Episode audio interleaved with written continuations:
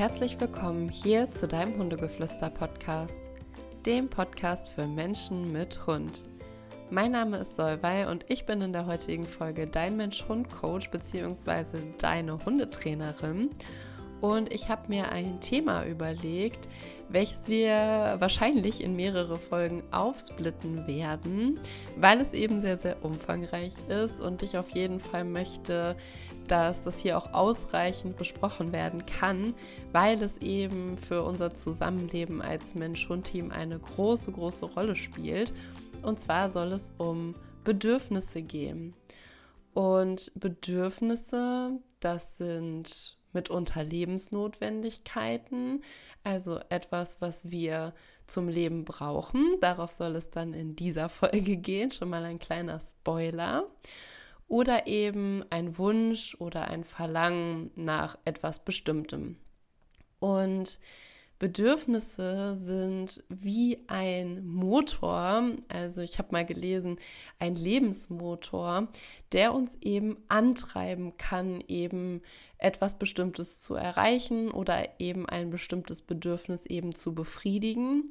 Und eben diese Motivation, dieses Bedürfnis zu befriedigen, kann dementsprechend natürlich auch einen Einfluss auf unser Verhalten haben. Und das ist nicht nur bei uns Menschen so, sondern eben auch bei unseren Hunden. Und deswegen möchte ich so, so gerne einfach mal darüber sprechen. Denn oft ist es eben so, gerade im Bereich Hundetraining, dass eben die Bedürfnisse des Halters im Vordergrund stehen. Zum Beispiel, dass sich Menschen an einen Hundetrainer wenden, weil der Hund zum Beispiel ein unerwünschtes Verhalten zeigt und wir uns dann eben schlecht fühlen. Wir eben möchten, dass das aufhört. Und das ist natürlich auch mehr als verständlich. Also dafür bin ich ja auch da und das ist auch das, was ich liebe. Ich liebe es aber auch zu gucken, was kann eventuell noch dahinter stecken und einfach damit es auch mehr Verständnis gibt für die Bedürfnisse unseres Hundes, möchte ich so, so gerne jetzt darüber sprechen. Und wenn du genauso wie ich eher den Ansatz verfolgst, dass es in der heutigen Zeit eben nicht mehr darum geht, den Hund unterzubuttern oder ihn einfach nur gefügig zu machen, sondern wo es eben darum geht, wirklich als Team zusammenzuwachsen, beide Team-Member, also sowohl den Menschen als auch den Hund jeweils mit einzubeziehen, dann kommen wir nicht drum herum, uns die Bedürfnisse eben beider Teammitglieder anzugucken. Also sowohl den Wunsch, den du vielleicht als Hundehalter oder Hundehalterin anders zusammenleben mit deinem Hund hast und die Bedürfnisse, die da auch dahinter stecken, aber eben auch zu schauen, was sind denn eigentlich die Bedürfnisse des Hundes und eben zu gucken, wie kann man beides zusammenbringen, so dass es sich im Team auch die Waage hält. Und hierfür schon mal ein kleiner Disclaimer an dieser Stelle. Es soll jetzt hier also gar nicht darum gehen, dass deine Bedürfnisse nicht zählen. Wie gesagt, das möchte ich hier nochmal betonen, denn natürlich bist du auch wichtig. Ihr seid beide wichtig. Und es geht auch gar nicht darum, dass alle Bedürfnisse, die wir jetzt in dieser oder anderen Folgen besprechen, immer zu jeder Zeit, zu jeder Minute, zu jeder Sekunde zu 100 Prozent gedeckt sind. Das wäre utopisch und das wissen wir ja selber auch, dass das nicht machbar ist. Also ich möchte nicht, dass du dich hier unter Druck setzt, sondern ich möchte einfach nur Verständnis schaffen und dich für das Thema öffnen und das vielleicht auch mit einzubeziehen, wenn du das Gefühl hast, dass dein Mensch-Hund-Team vielleicht auch nicht ganz ausgeglichen ist. Und damit wir das einfach auch verstehen, ist es auch so, dass immer wenn gegen die Bedürfnisse eines Individuums gehandelt wird, ob das jetzt deine Bedürfnisse als Mensch sind oder aber auch die des Hundes, dann führt das für das entsprechende Individuum eben zu Frust und zu Stress. Und auch das, wir erinnern uns an Stress, kann natürlich auch dauerhafte Folgen haben, sowohl körperlich als auch seelisch. Aber darauf gehe ich auch gleich nochmal ein. So, das erstmal vorab. Und wie gesagt, wir gucken uns das in mehreren Folgen an und beziehen uns dabei oder ich beziehe mich dabei auf eine Pyramide, die ich auch im Hundegeflüster-Club hier und wieder schon mal benutzt habe. Die einen oder anderen kennen es vielleicht schon von mir. Und zwar geht es um die Bedürfnispyramide, die auf den amerikanischen Psychologen Abraham Maslow zurückgeht. Die hat er, ich glaube 1970 war das, entwickelt oder veröffentlicht und darin wird eben auf eine sehr vereinfachte Art beschrieben, wie eben menschliche Bedürfnisse eben aufeinander aufbauen in einer hierarchischen Struktur. Und weil eben der Hund uns so, so nahe steht und eben auch ein soziales Lebewesen ist, ja, zu sozialen Bedürfnissen kommen wir auch noch in einer anderen Folge, habe ich mir überlegt, ich benutze auch diese Pyramide, um euch jetzt Schritt für Schritt die Bedürfnisse nochmal näher zu bringen. Und heute starten wir mit der untersten Stufe. Also wenn ihr euch so eine Pyramide vorstellt, also so ein Dreieck, dann sind wir jetzt quasi so ganz unten auf der Pyramide oder in der Pyramide. Das heißt quasi so der Grundpfeiler, auf dem diese Pyramide eben steht und demnach, da natürlich unten mehr Platz ist als oben, sind wir jetzt auch bei der größten Stufe sozusagen. Und zwar bei den Grundbedürfnissen. Grundbedürfnisse, da bin ich mir sicher, du hast sofort eine Idee davon, was ich meine, sind natürlich notwendig. Denn haben wir diese Bedürfnisse nicht in einem ausreichenden Maß erfüllt, dann liegt natürlich unser Hauptfokus darauf, sie zu befriedigen, denn sie sind eben für unser Überleben notwendig. Und in welcher Art und Weise hängt natürlich auch davon ab, in welcher Lebensphase sich zum Beispiel dein Hund gerade befindet. Ja, wir wollen jetzt ja hier hauptsächlich über den Hund reden, aber das kannst du sonst auch gerne auf den Menschen übertragen, wenn dir das vielleicht auch hilft, das Ganze nochmal zu verbildlichen. Aber neben der Lebensphase, also wie gesagt, ob wir jetzt zum Beispiel einen Welpen haben, einen Junghund, einen adulten Hund oder eben schon einen Senior, hängt natürlich auch so ein bisschen damit zusammen, was für eine Rasse zum Beispiel der Hund hat und wie eben auch der individuelle Charakter des Hundes eben ist. Also guck da wirklich gerne genau auf dich und dein Hund und schau mal genau darauf, was jeder einzelne von euch davon in welchem Umfang eben braucht. Das ist hier ganz, ganz wichtig und auch das bezieht sich eben auf alle Bedürfnisse, die ich auf jeden Fall hier noch aufführen werde. Wenn wir uns jetzt die Grundbedürfnisse des Hundes angucken, dann sollten wir auch mal einen kleinen Blick in die Tierschutz-Hundeverordnung werfen. Ich weiß nicht, bestimmt kennst du die, die taucht ja auch regelmäßig mal in irgendwelchen Schlagzeilen auf. Und darin ist in Paragraph 8 beschrieben Fütterung und Pflege. Und darin steht, die Betreuungsperson, also das wärst dann wahrscheinlich du als Hundehalter oder Hundehalterin, hat dafür zu sorgen, dass dem Hund in seinem gewöhnlichen Aufenthaltsbereich jederzeit Wasser in ausreichender Menge und Qualität zur Verfügung steht. Sie, also die Betreuungsperson, hat den Hund mit artgemäßem Futter in ausreichender Menge und Qualität zu versorgen. Okay, das heißt, hier steht schon mal geschrieben, dass wir dafür Sorge tragen sollten, dass der Hund eben in ausreichender Menge und Qualität eben nicht nur sauberes Trinkwasser zur Verfügung hat, sondern eben auch vernünftiges und hochwertiges Futter. Eben ein Futter, was eben zum jeweiligen Hund passt, was für ihn verträglich ist und was eben dazu beiträgt, dass er eben, ja, je nach Lebensphase, zum Beispiel, wenn das jetzt ein ein ähm, erwachsener Hund ist, dass er eben seinen Energiebedarf so gedeckt bekommt, dass er eben zum Beispiel nicht abnimmt. Ja, das jetzt nur hier so als Beispiel. Aber das sollte eben in ausreichender Menge eben zur Verfügung stehen. Und hier jetzt so ein kleiner, ja, Einwand von mir. Und zwar höre ich das ja manchmal und wie gesagt, ich möchte da niemanden kritisieren, aber manchmal bekomme ich Anfragen, wo mir gesagt wird, dass zum Beispiel ihrem Junghund empfohlen wurde, dass er sich Futter erarbeiten soll. Und das kann, wie gesagt, kann, das muss man sich immer, immer, immer ganz individuell angucken. Kann man eventuell in manchen Fällen diskutieren, sagen wir es mal so. Und diskutieren meine ich jetzt wirklich das komplette Futter, weil da bin ich raus. Das ist für mich tierschutzwidrig. Für mich. Ich finde, das geht nicht. Oder einen Teil des Futters.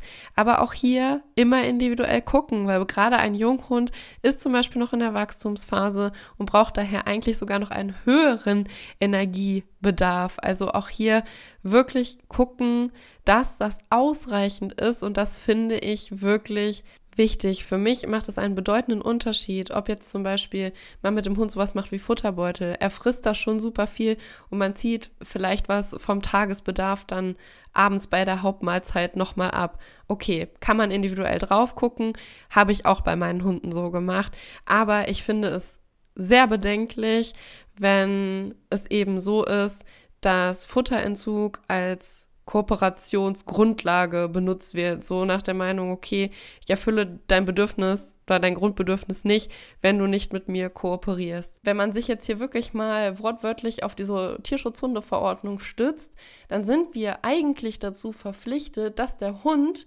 dieses Futter erhält. Ja, also das möchte ich hier auf jeden Fall gerne nochmal anmerken, dass zumindest das, was ich daraus lese und auch das oder die Werte, nach denen ich eben in meine Trainings gehe und mit denen ich eben arbeite. Also Futter und Trinkwasser sollten Dinge sein, die eben selbstverständlich zur Verfügung stehen. Und der nächste Punkt wäre, die Betreuungsperson hat den Hund unter Berücksichtigung der Rasse, entsprechenden Bedarfs regelmäßig zu pflegen und für seine Gesundheit Sorge zu tragen. Das heißt, ein weiteres Grundbedürfnis wird hier eben auch schon in der Tierschutzhundeverordnung aufgegriffen, und zwar eben, dass der Hund eben eine gesundheitliche Versorgung bekommt. Das heißt, wenn er krank ist, dann sollte man mit ihm zum Tierarzt gehen und man sollte eben dafür Sorge tragen, dass er möglichst schmerzfrei ist. Denn auch hier hat ein Hund Schmerzen, kann das unter anderem auch ein Grund für Aggressionsverhalten sein. Ja, wenn ich Schmerzen habe und mich fasst da vielleicht jemand an, dann kann ich auch sehr gereizt reagieren. Das heißt, wenn ein Hund plötzlich Aggressionsverhalten zeigt, sollte man gucken, dass man den Hund auf jeden Fall auch einmal abchecken lässt, ob er wirklich schmerzfrei ist. Und auch hier spielt die Gesundheit und die Schmerzfreiheit eine wichtige Rolle auch fürs Hundetraining, denn wir sollten nur mit Hunden trainieren, die eben auch gesund sind und denen es gut geht. Ist dieses Grundbedürfnis nicht befriedigt, wäre es unfair, Leistungen eben abzuverlangen, die der Hund im Grunde genommen vielleicht auch gar nicht umsetzen kann. Also das ist auch aus Trainerseite immer sehr, sehr wichtig. Das heißt, wundert euch nicht, wenn ihr danach gefragt werdet, wenn ihr zu einem Hundetrainer geht. Genau. Außerdem ein weiteres Grundbedürfnis, das wir Menschen auch gut kennen, ich vor allem. Ich liebe dieses Grundbedürfnis. Es ist nämlich Schlaf. Und auch hier ist es ja bei uns Menschen auch manchmal ganz, ganz unterschiedlich. Ja, es gibt welche, die brauchen wenig Schlaf und es gibt solche Kandidaten wie mich, die schon so ihre sieben, acht Stunden Schlaf brauchen. Schlaf ist auch beim Hund ein wichtiges Grundbedürfnis. Der Hund braucht ausreichend Schlaf und Ruhe. Und man sagt, also hier gibt es unterschiedliche Quellenangaben. Man sagt so, erwachsene Hunde brauchen zwischen 17 bzw. 18 bis 20 Stunden Schlaf am Tag. Und auch hier, da fällt auch Dösen drunter. Also der muss jetzt nicht 20 Stunden im Tiefschlaf sein. Ihr habt das ja bestimmt schon mal beobachtet, so die Schlafphasen von eurem Hund. Das, die sind relativ schnell dann auch hintereinander. Aber es sollte schon so sein, dass der Hund eben wirklich seine Ruhe bekommt. Das gehört eben auch zu den Grundbedürfnissen. Denn auch Schlafmangel hat Auswirkungen, ähnlich so wie Stress, auch auf das Immunsystem, auf eben verschiedene Hormone und zum Beispiel auch auf Körper- und Gehirnfunktion. Das heißt, das kennen wir Menschen ja auch. Wenn wir zu wenig geschlafen haben, fällt es uns auch wahnsinnig schwer, uns zu konzentrieren. Und auch hier im Hinblick auf das Hundetraining ist natürlich Schlaf da auch wahnsinnig wichtig, damit unser Hund auch genügend Gehirnkapazitäten frei hat, damit er das von uns eben erwünschte Verhalten zum Beispiel auch einfach umsetzen kann. Und hier ist es mir auch ganz, ganz wichtig zu sagen, eben, dass Welpen, aber zum Beispiel auch trächtige oder eben säugende Hündinnen, genauso wie zum Beispiel auch Senioren, auch nochmal mehr Ruhe und Schlaf brauchen. Das heißt, bevor ich jetzt einem Welpen alle Grundkommandos nach Schema F irgendwie beibringen würde, also die, von denen wir eben denken, sie sind besonders wichtig, sollte ein Hauptaugenmerk auf jeden Fall darauf liegen, dass der Hund zur Ruhe kommen kann dass ein Hund eben lernt, zu Hause zu entspannen, dass der Hund einen Rückzugsort bekommt, dass er einen Schlafplatz hat, den er gerne hat, wo er sich wirklich ausruhen kann und wo ihm halt auch wirklich, sage ich mal, niemand auf die Nerven geht, also dass diesen Schlafplatz auch wirklich alle im Haushalt lebenden Personen akzeptieren und den Hund, wenn er da liegt, eben auch in Ruhe lassen, damit er eben auch lernen kann, hier zu entspannen. Also Ruhe ist ganz, ganz wichtig und ein ganz wichtiges Grundbedürfnis und wir können aktiv gucken, dass wir unsere Hunde eben dabei auch unterstützen.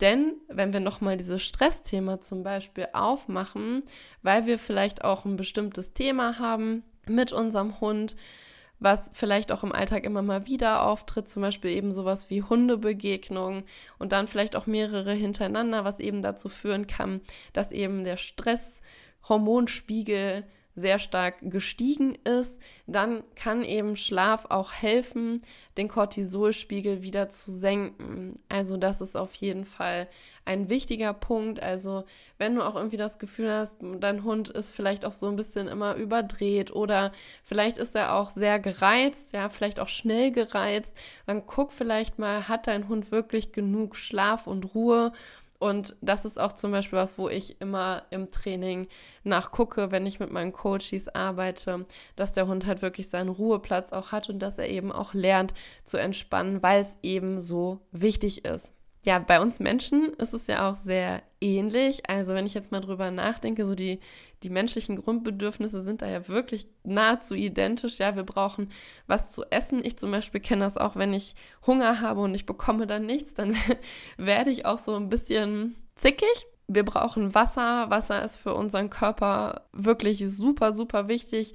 Und natürlich auch Schlaf. Ja, also sind diese körperlichen Bedürfnisse nicht gedeckt, merken auch wir Menschen sehr schnell, vor allem auf körperlicher Ebene, was davon nicht erfüllt ist. Und da fällt dir bestimmt auch was ein, wenn du Hunger hast. Ich weiß nicht, wie es sich für dich anfühlt, aber du merkst es körperlich. Wenn du nicht ausgeschlafen bist, du merkst es auf körperlicher Ebene. Wenn du zu wenig getrunken hast, bekommst du vielleicht so wie ich auch super schnell Kopfschmerzen. Wenn du nicht tief genug atmest zum Beispiel oder vielleicht durch Stress eben deine Atmung dauerhaft flach ist und du nicht ausreichend oder du eben weniger mit Sauerstoff ausgestattet bist durch deine flache Atmung, merkst du das auch auf körperlicher Ebene. Ja, also das sollten wir einfach im Hinterkopf behalten. Manchmal kann es schon so einfach sein, dass wir wirklich mal gucken, okay, an welcher Stellschraube können wir da vielleicht noch drehen oder können wir vielleicht zu zweit auch so ein bisschen mehr Ruhephasen reinbringen. Vielleicht bist du ja auch jemand, der sehr viel um die Ohren hat und dem es schwerfällt, mal fünf Minuten sitzen zu bleiben. Und auch das kann sich natürlich ja auch auf den Hund übertragen. Also guck da auf jeden Fall gerne mal, wie steht es um die Grundbedürfnisse. Und was ich hier auch noch mit reinbringen wollte, ist, dass der Hund eben auch die Möglichkeit haben sollte, ausgelastet zu werden. Das heißt, dass er sich ausreichend bewegen kann, so wie es eben für ihn passt, so wie es zu seinen Bedürfnissen passt, zu seiner Lebensphase passt, vielleicht auch sogar zu seiner Rasse passt und eben zu seinem Charakter passt. Also meine beiden Hunde zum Beispiel, die haben da einen komplett unterschiedlichen Bewegungsdrang. Hardy würde zehnmal eine Strecke laufen und Aris würde nach der Hälfte sich hinlegen und sagen, reicht jetzt auch. Also guck da wirklich, was passt zu deinem Hund. Bekommt er im ausreichenden Maße körperliche Auslastung, auch so, dass es ihm danach auch noch leicht fällt oder ihm möglich ist, zu entspannen und zur Ruhe zu kommen, oder ist es vielleicht zu viel und er überdreht Macht ihr auch geistige Auslastung? Also zur Auslastung gibt es ja auch schon ganz viele Folgen, da will ich jetzt nicht so in die Tiefe gehen. Aber wird er auch kognitiv gefördert? Macht er vielleicht sowas wie Futterbeutel, also Nasenarbeit oder klickert ihr vielleicht? Oder darf dein Hund regelmäßig vielleicht auch neue Tricks erlernen? Also gibt es da auch irgendwas, dass er auch geistig ausgelastet ist? Und natürlich, last but not least, kann dein Hund sich draußen lösen? Also hat er die Möglichkeit, sich eben zu lösen und seinen Geschäften nachzugehen? Geben. Das gehört hier natürlich auch dazu. Ich bin mir sicher, dass, dass ich das hier nicht groß erwähnen muss. So, ich hoffe, es konnte ein bisschen deutlich werden, inwiefern durchaus ein Zusammenhang zwischen unerfüllten Bedürfnissen und von uns als unerwünscht definierten Verhaltensweisen unseres Hundes bestehen kann.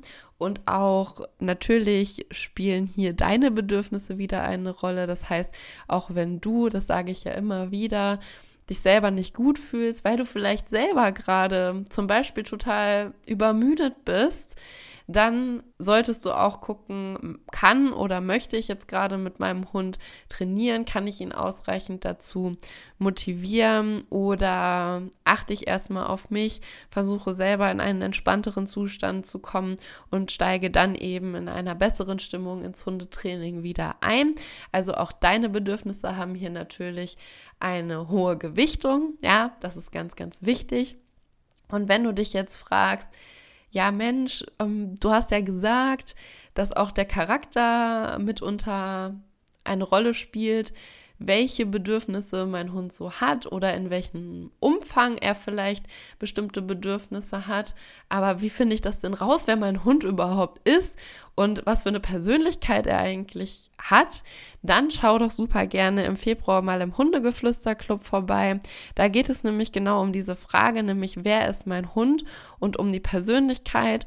Und da gucken wir uns zum Beispiel auch an, welchen Einfluss die Rasse oder auch die Erfahrung, die dein Hund gemacht hat, auf die Persönlichkeit haben können, aber was eben darüber hinaus noch alles dazugehört und wie du mit ein paar Übungen auch deinen Hund noch ein bisschen besser kennenlernst und ihr für euch ein noch harmonischeres Zusammenleben eben erschaffen könnt. Ich freue mich auf die nächste Folge. Da gucken wir uns dann das Sicherheitsbedürfnis an, ein auch sehr wichtiges Bedürfnis. Und bis zum nächsten Mal.